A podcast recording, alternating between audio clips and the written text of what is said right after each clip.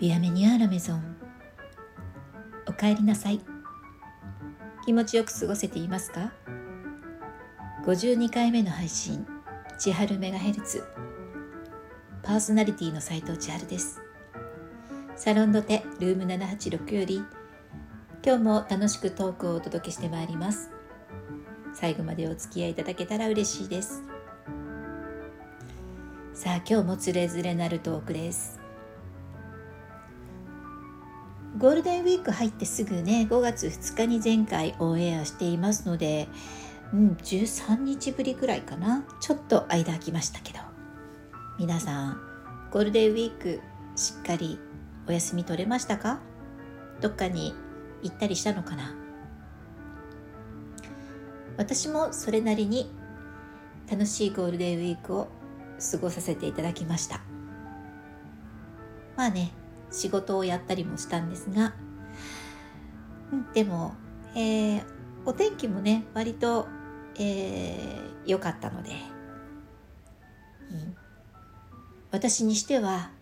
活動的に動いていた方だと思います。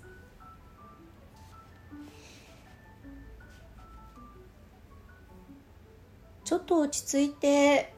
そうですねまあ日常のペースに戻ってえー、毎日を過ごしているので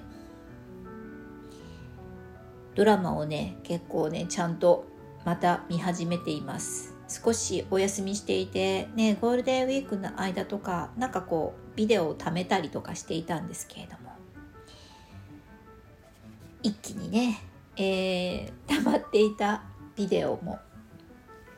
ほぼ消化したかなっていう感じの中でちょっとなんか思うことがたくさんあるドラマの一つに「花嫁未満エスケープ」というドラマがあります。これは若いカップル同棲しているカップルのあのスタートの時は話で、えー、その2人がまあもう、えー、っと途中でもう今話が進んでいて別れて、えー、しまうんですけど、まあ、その別れてえー、行くストーリーが気になるというよりもうん大人の私から見ると女性がこう男性に求めることとか、まあ、男性が女性に求めてしまうものとかっていうところのうんすれ違いやズレみたいなものとか感覚時間軸のこう時間の感覚の違いとかなんかそういうのをこう見ててね。なんか男性がもうその彼女のことを家族みたいなもんだからみたいな言い方をするシーンがあるんですけどそうですね。実際に家族という単位に、えー、結婚をしてなってしまうとまたねなんかこういろいろ責任や、まあ、法律的にも当然ですけどいろんな制約が出てくるので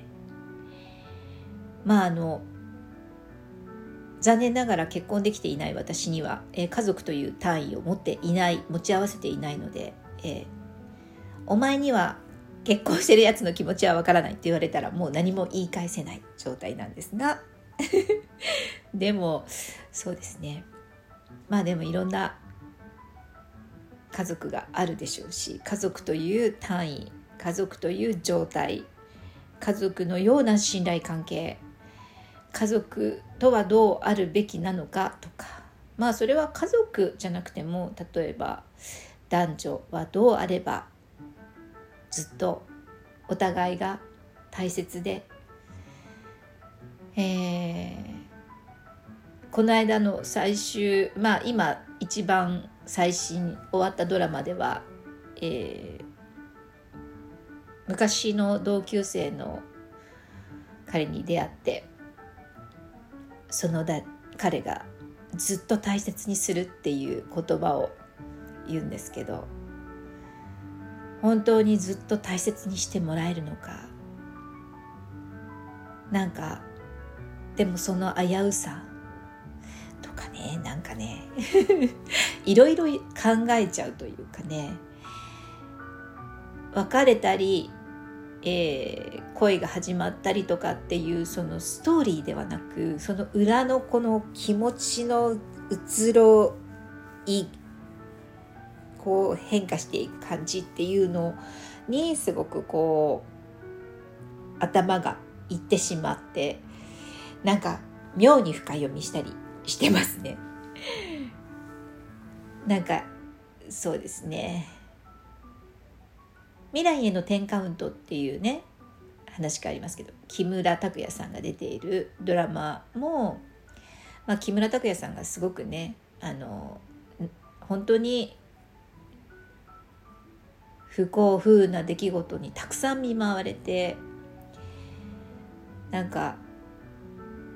夢をことごとく潰されてきてっていう人生を歩んできたのでなんかこう諦め癖がついているっていうなんかこの設定になってるんですけどまあなんかそういうのを見てもなんかねそうだよなって自分にもそういうところあるかもって。なんだろうやっぱりこうもう傷つきたくないから傷つかないように自分を守る。守るから守るために強がりを言ったり本当はすごく嫌だったり傷ついてたり辛かったり寂しかったり悲しかったり羨ましかったりしてもそれをなんかこう出してしまうと自分の弱さとかなんか弱点を見せてなんかこう崩れていく自分が怖かったり。うんなんか完全に傷ついて落ち込んでしまう前にもう自らそれをこう話すというかこうなんだろう。近くに寄さ寄らせないようにしたりとかね。なんかそういうことしてるなってこう感じたりとか。なすごいなんかこう普通のドラマっていうか、まあ、あるあるこういう感じのタッチの話の展開ねっていうドラマのはずなのにあすごく深く考えてる自分がいたりとかしてちょっとそその自分になんかちょっとこう笑っちゃうっていうか私すごい考えちゃってるなって思ったりあ大人になったんだなって思ったりもしています。うんさてちょっとお話を変えて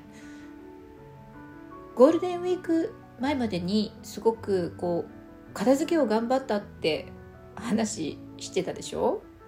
それでねなんかこうまあ一旦ゴールデンウィークで少しお休みをしてまあ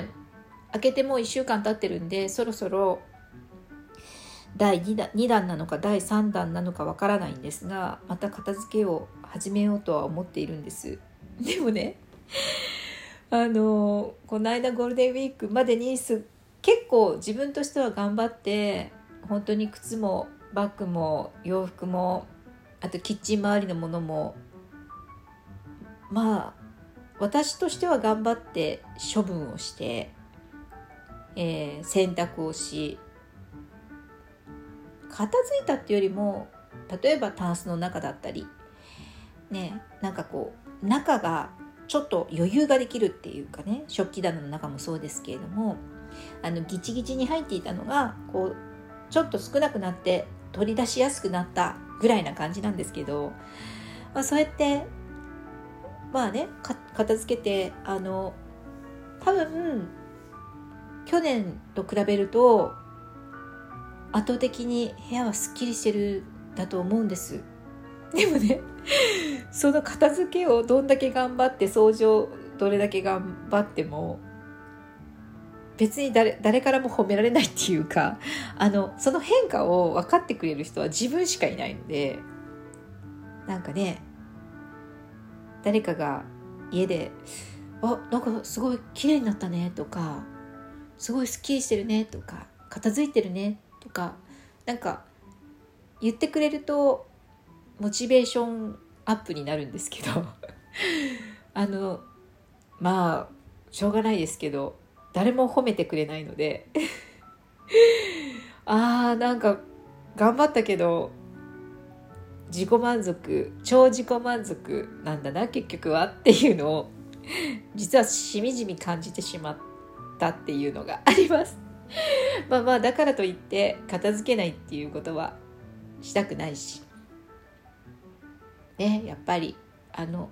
整理整頓そして片付けがきちんとできる人でありたいと思うので誰からか 褒めてもらえなくても頑張ろうと思います。さあ次はどこからやろうかな。まあ美意識を高く持つためにもねいいものを選択してなんかまた新しいいいものを手に入れるためにも片付けまだまだ頑張ります。今日はここまで。最後まで聞いてくださってありがとうございます。また聞いてもいいなと思ってくださった方は千春メガヘルツの番組フォローお気に入り登録よろしくお願いします。次回のオンエアでお会いするまでどうぞ皆様毎日楽しく美味しくボナベティ。斉藤千春でした。